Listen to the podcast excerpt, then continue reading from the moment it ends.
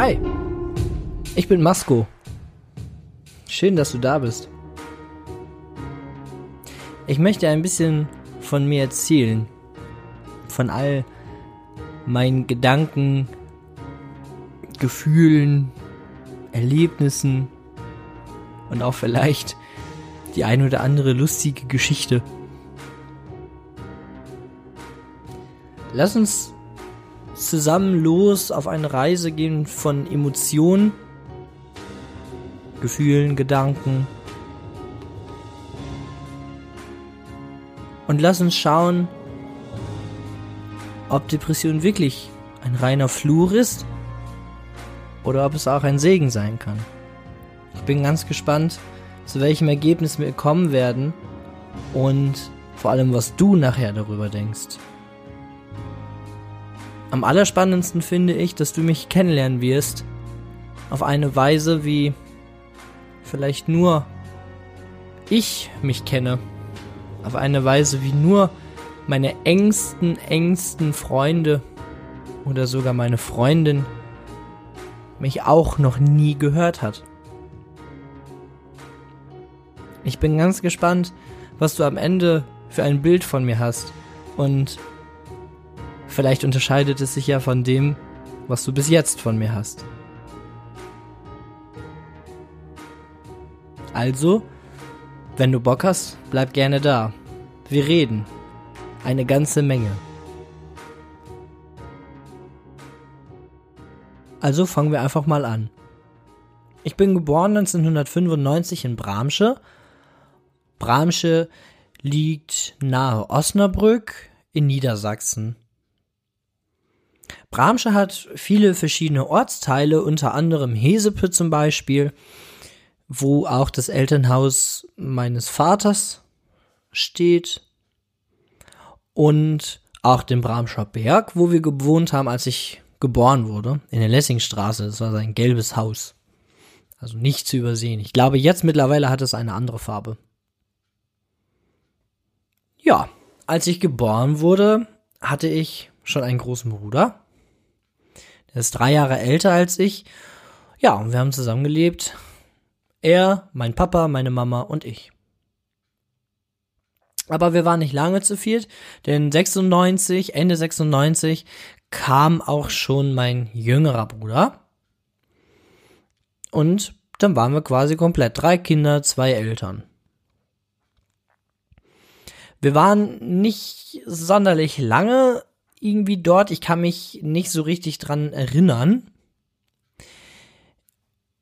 Wir sind relativ schnell nach Berlin gezogen und zwar nach Berlin-Tempelhof in die Marienfelder Allee 136. Das kann ich bis heute mir merken. In diesem Haus gab es sogar unten war eine Eisdiele drin. Das weiß ich wohl noch. Ansonsten kann ich mich an nicht so wahnsinnig viel an Tempelhof, aus Tempelhof erinnern.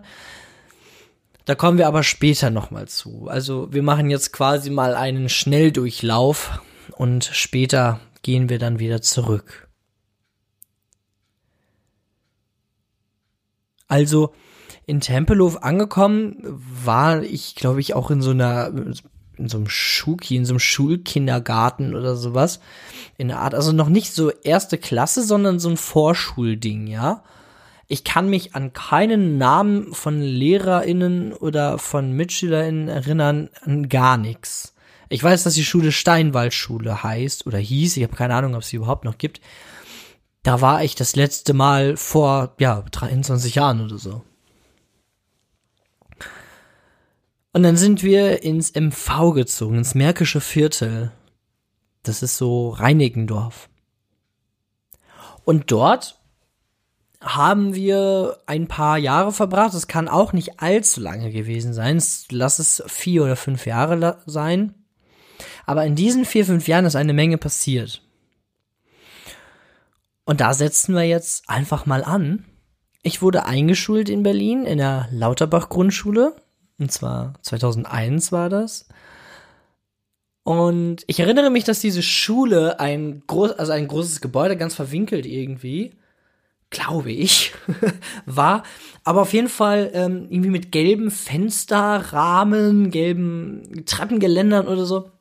Also das Gelb stand sehr im Vordergrund und meine Klassenlehrerin hieß oder heißt auch heute hoffentlich noch äh, Frau Rogal. Und irgendwann später haben wir eine andere Lehrerin bekommen, die hieß Frau Lange. Oder heißt auch vielleicht heute noch. Daran kann ich mich wohl erinnern. Ansonsten war in der Schule, ja, ich war ein durchschnittlicher Schüler. Ich war Klassensprecher, wohl auch mal zwischendurch. Und ähm, ja, ich würde jetzt mal sagen, ich hatte schon auch viele Freunde. So wenn ich an Niki zum Beispiel denke oder den Nico, Simon, Dominik, Christian. Das war, ja, quasi ein ganz normales, wunderbares Grundschulleben, was wir, was wir geführt haben. Man hat sich nach der Schule hin und wieder mal getroffen und äh, hat, was weiß ich, da gespielt oder sind wir hier auf dem Spielplatz gewesen, da auf den Geburtstag eingeladen. Ja, das war, das war toll im Prinzip ein ganz normales Kinderleben in Berlin. ne? Der Schulweg war gar nicht so wahnsinnig weit, wenn man bei uns aus dem Senfenberger Ring quasi rausging. War es einfach links die Straße runter, irgendwann mal über den Zebrastreifen und dann war man auch schon quasi da. Ne? Dann ging man links also an der Turnhalle vorbei und geradeaus aufs Schulgebäude zu. That's it. Also das hätte man als Kind auch locker alleine laufen können. Und ich weiß nicht, ob wir das je gemacht haben, aber ich denke mal, dass wir zwischendurch auch schon mal alleine irgendwie gegangen sind. Ich musste auf jeden Fall ein paar Mal alleine nach Hause laufen, aber dazu kommen wir später. Ja, ansonsten waren da nicht so wahnsinnig besonders herausstechende Vorkommnisse. Allerdings kann ich eine Geschichte noch eben schnell mal dazwischen werfen. Und zwar, da habe ich äh, dem Christian, das war ein guter Freund damals. Ähm, wir haben irgendwie auf dem äh, Schulhof irgendwas haben wir gespielt und ähm, Klein Masco, also eigentlich heiße ich ja Marcel, ne? Ähm, ich hatte irgendwie so einen großen, großen Ast in der Hand, also, oder Stock schon, ne? Das war eher so ein das war ein richtig dickes, langes Ding. Und ich weiß nicht, was ich vorhatte, allerdings habe ich das Ding geschwungen wie eine Keule und hinter mich, und hinter mir stand Christian und hat das Ding volle Eule in die Fresse gekriegt und er hatte so eine harte Platzwunde. Und ähm, ich weiß gar nicht mehr, wie sie hieß. Frau Gronau, das war unsere Musiklehrerin, eine tolle Frau die hat mich sowas von zusammengeschissen. Ich habe so einen Anschiss gekriegt, ja, zu Recht, ne, zu Recht. Ich meine, ich habe gerade ein Kind mit dem fucking Stock eine richtig dicke Platzwunde gebastelt. Und die hat mich so zusammengestaucht, ich habe so geheult. das ging, glaube ich, bis, bis in den Klassenraum, wo er dann, also wo Christian dann auch schon verbunden war, glaube ich, irgendwie oder so. Ich habe ihn ja nicht gesehen, sondern ich habe ihn nur gehört, wie er so mich die ganze Zeit an der Schulter so und hey, ich bin doch morgen wieder da und so ist alles. Und meine Fresse, so witzig, äh, so schlimm ist es doch dann auch gar nicht gewesen und so. Ja, aber das war absolute Scheiße und ähm, ich weiß wohl, dass an, an diesem Tag dann auch mein großer Bruder das am Tisch erzählt hat. ne? Naja. Da gab es dann auch ein bisschen Anschluss von Papa, aber naja, gut. Wir sind jetzt schon ein bisschen zu weit. Wir machen jetzt mal ein kleines Zeitsprünglein zurück. Und zwar ins Jahr 2002, und zwar Ende 2002, Advent. Um genau zu sein, den zweiten Advent soweit es meine Erinnerung hergibt. Das möchte ich dir auch noch mal kurz sagen. Ich erzähle hier aus meiner Erinnerung und äh, sicherlich gibt es zu jeder Geschichte auch andere Seiten zu hören, aber das ist so, wie ich es, wie ich es in Erinnerung habe und ich habe vieles mir auch noch mal erfragt an anderen Stellen und fühle mich komfortabel darin, das jetzt hier so in dieser Form mit dir zu teilen. Advent 2002, zweiter Advent, war ein Tag, an den kann ich mich nicht mehr erinnern, außer dass ich mit meinen Geschwistern, mit meinen Brüdern zusammen, nämlich Super Mario auf dem Super Nintendo gespielt habe. Und bei drei Geschwistern, aber zwei Controllern ist es natürlich relativ schwierig. Einer muss immer zugucken. Und jetzt darfst du dreimal raten, wer der ein, der eine war, der immer zugucken musste. Richtig. Moi. Immer ich. Es, es musste immer Klein Masko zugucken. Naja, gut, so, dann war endlich meine Zeit. Ich war dran, ja? Ich durfte spielen. Und dann kam mein Dad ins Zimmer und sagt, Leute, einmal bitte ins Wohnzimmer mit euch. Und ich denke, nein, das kann jetzt nicht sein.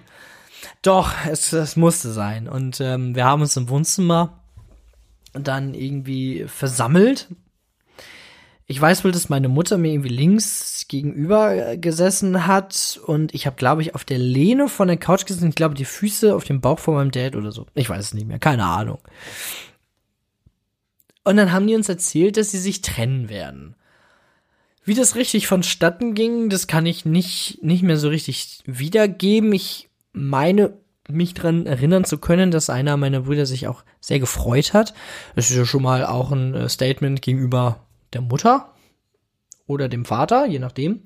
Allerdings hat dann die Frage, bei wem wollt ihr leben, schon auch ein bisschen gezeigt, wo die Loyalität quasi hingeht. Denn wir haben alle drei gesagt, wir wollen bei Papa bleiben. Gut. Im Nachhinein kam dann irgendwann ja auch raus, man hatte ja auch nicht so eine richtige Wahl, sondern man wurde einfach so pro forma gefragt, aber das erörtern wir auch später zusammen. Das erzähle ich dir zu einem anderen Zeitpunkt. Ich werde darauf zurückkommen. Gut, also befinden wir uns jetzt in einer Situation, in dem ein Vater mit drei Kindern quasi alleine ist. Ich kann dir sagen, das war nicht immer einfach. Im Großen und Ganzen war es doch okay. Ne? Ich kann nicht so richtig sagen, welchen Struggle mein Dad zum Beispiel auch durchgemacht hat. Das wird nur er beantworten können. Ich kann dir nicht sagen, welchen Struggle mein großer Bruder oder mein kleiner Bruder durchgemacht haben. Das werden auch jeweils sie beantworten können. Aber ich kann dir sagen, was mein Struggle war. Der kam allerdings erst, erst ein bisschen später, deswegen erzähle ich dir jetzt erst, wie es, wie es quasi weiterging. Nämlich mehr oder weniger ganz normal.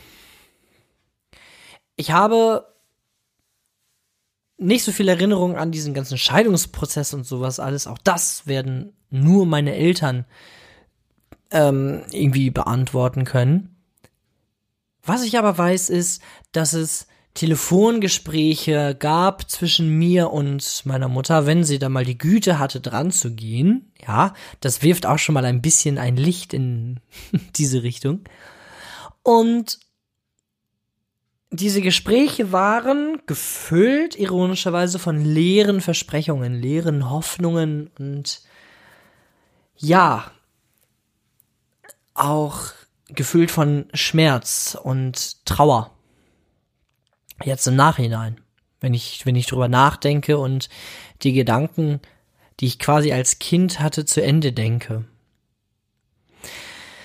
Es war wohl so, dass sie mir irgendwie gesagt hat, komm Marcel, wir gehen zusammen auf einen Rummel. Ne, für, alle, die, für alle, die nicht wissen, was ein Rummel ist, ein Rummel ist sowas wie eine Kirmes, ne, so ein Jahrmarkt. Wir waren aber nie da, weil sie hat mich ja nicht abgeholt hat nicht so richtig Interesse gezeigt, ja, und ich habe gedacht, aber woran liegt das denn? Du bist doch meine Mutter und du musst mich doch auch mal irgendwie jetzt auch sehen und du musst mich doch auch mal lieben, verdammt nochmal. Ja, Pustekuchen, das war aber nicht so. Und dann hat sich das irgendwie dann hat sich das auch irgendwie dann so ver verlaufen, ne? Dann nach der Scheidung irgendwann, als sie durch war, auch da kann ich mich nicht so richtig dran erinnern. Ich weiß wohl, dass es ganz, ganz schwer gewesen sein muss für mein Dad, so 2003, ähm, irgendwie zu beantragen, das alleinige Sorgerecht als Vater, ja, für drei Kinder. Aber am Ende hat es, hat es geschafft. Er hat nämlich all das dokumentiert, was quasi, ja, passiert ist, ne? Diese ganzen geheuchelten Sachen, die meine Mutter gesagt hat oder diese ganzen Telefonate, die nicht stattgefunden haben. Zum Beispiel hier neue Nummer und ich gebe sie euch nicht oder sowas. Also dieses komplette Desinteresse. Das hat er, hat er alles dokumentiert und äh, am Ende war es dann wohl so, ja, Frau, so und so, ihren Kindern geht's ganz gut ohne sie. Das ist doch schön. Und offenbar war das auch so. ich kann jedenfalls nicht so wirklich was anderes sagen. Man hat sich ja quasi im Everyday Struggle wiedergefunden. Ne? Man musste irgendwie seine Pokémon-Karten tauschen. Man musste gucken, wo man 50 Cent für äh, China-Nudeln aufbe ähm, aufgetrieben hat. Man musste gucken, wie man seine Kaugummi-Melonen-Business-Sachen vorangekriegt hat. Das war busy, ne? Das war ganz schön aufreibend auch und dementsprechend hat man sich darüber auch keine Gedanken gemacht. Es war wohl aber trotzdem nicht so wahnsinnig toll alles, denn ich weiß wohl, dass ich in Berlin noch, da war ich noch nicht mal zehn Jahre alt, auch schon mal meine erste Zigarette hatte. Und ja, also das war, das war wild. Ich jetzt mal so rückblickend sagen. Das war etwas. Aber sonst in der Schule lief's ich war super gut in Englisch. Und ähm, was ich auch war, war so ein, so, ein, so ein Pechvogel, hätte ich bald gesagt. Also ich habe viel Verletzung auf mich äh, gezogen. Und zwar, ich hatte viele Platzwunden und ich hatte aber auch viel Nasenbluten. Und da habe ich irgendwann mal jetzt hier vor ein paar Monaten in meiner Instagram Story irgendwas zu gepostet. Und ähm, da hat Niki, also, äh, meine allerliebste Herzensfreundin, hat mir dann quasi auf die Story geantwortet, sie so, yo, daran kann ich mich erinnern, in der Schule immer. das war, das war auch schön, vor allem dieses Ritual, was quasi die Klasse dann hatte, war nämlich folgendes, dass wenn du, wenn du irgendwie abgeholt wurdest, weil, weiß ich nicht, Sprühstuhl, eingepisst, äh, Nasenbluten oder sowas, ne? Wenn du abgeholt wurdest und aus der Klasse gegangen bist mit deinen gepackten Sachen, wurdest du immer und immer wieder verabschiedet mit Tschüss, gute Besserung, du krankes Huhn. Das sind super schöne, super schöne Erinnerungen und ich bin oft mit diesem Satz ja quasi äh, herausgegangen. Das war etwas. Ne? Also ich bin so oft irgendwie mit dem Krankenwagen gefahren, dass ich auch die Namen der Krankenwagenfahrer, also der Sanitäter auch kannte. das war ganz schön. Irgendwann zum Ende des Jahres 2004 wurde das Thema Umzug in den Raum geworfen. Und zwar nicht innerhalb Berlins, sondern back to the roots zurück nach Hesepe. Ich kann dir nicht sagen, inwiefern mich das verstimmt oder gestimmt hat. Ich weiß wohl, dass ich alles zurücklassen musste. Ne, meine Freunde, die ich hatte, mein geliebtes Zimmer, in dem ich viel Zeit verbracht habe, darüber werden wir später noch sprechen. Mein, mein Umfeld, das war, das war etwas. Ich bin quasi immer noch neun Jahre alt. Im Januar 2005 befinden wir uns jetzt. Um genau zu sein, auf den Tag genau ist es der 15. Januar 2005. Heute, jetzt gerade mein Aufnahmedatum ist der 15. Januar 2023. Also befinden wir uns gerade, ja, 18 Jahre später. Und das war der Moment, in dem mein Bruder, mein jüngerer Bruder und ich, als wir in Hinsberg angekommen sind, nach sechseinhalb Stunden Fahrt, Autofahrt, sind wir in den Garten gerannt und haben unseren wilde Kerle-Ruf gestartet, denn da waren wir gerade so im wilde Kerle-Hype und dann waren wir dort quasi zu Hause.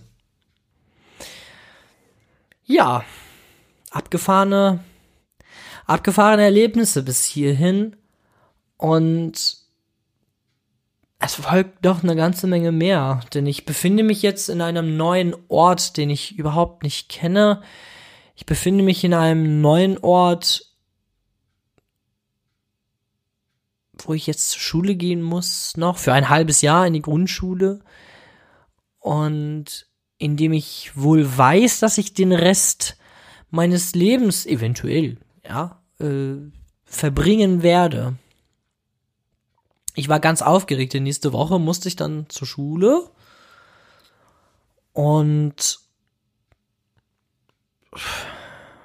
wo man keinen kennt, wo man irgendwie nicht so richtig einen Plan hat, wo es lang geht. Man kommt ja quasi, du wirst es wahrscheinlich selber auch kennen, man kommt so aus einem Umfeld.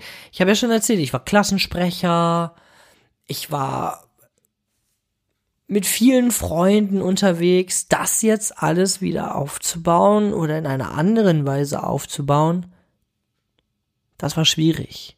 Das war schwierig, aber ich habe es geschafft. Ich war jetzt, glaube ich, nicht mehr Klassensprecher, also in diesem halben Jahr ja sowieso nicht, aber ich habe auf jeden Fall Freunde gefunden. Zum Beispiel Kim, Kimberly, es war meine Nachbarin, mit der habe ich ganz, ganz lange Zeit verbracht.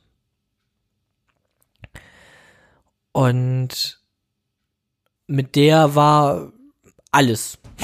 Irgendwie. Kim war immer da. Kim war immer da, wenn ich sie brauchte, wenn ich sie nicht brauchte. Ich war immer da, wenn sie mich brauchte oder wenn sie mich auch nicht gebraucht hat. Und ähm, ich weiß wohl, dass meine Brüder irgendwann mal einen Fünfer gegenseitig gewettet haben, dass wir irgendwann zusammenkommen, Kim und ich. Aber das äh, waren, waren wir nicht. Blöd für den Fünfer. Wir waren einfach richtig, richtig gute Freunde und das brauchte ich auch. Ich brauchte eine richtig gute Unterstützung, um die nächsten Jahre zu überstehen. Und äh, von denen werde ich dir in der nächsten Folge erzählen. Von den nächsten Jahren und von dem, was was mich eine ganze Zeit lang beschäftigt hat. Denn ab jetzt wird meine Welt irgendwie ein wenig dunkler. Es wird enger in mir. Es wird es wird gedankenlastiger viel nachdenklicher als vorher und viel mehr eingekehrt. Ich hoffe, dass wir uns nächstes Mal wieder hören und du weiter mit mir auf die Reise gehen möchtest. Denn ich freue mich auf alles, was kommt und ich freue mich, dir von dem nächsten Kapitel zu erzählen.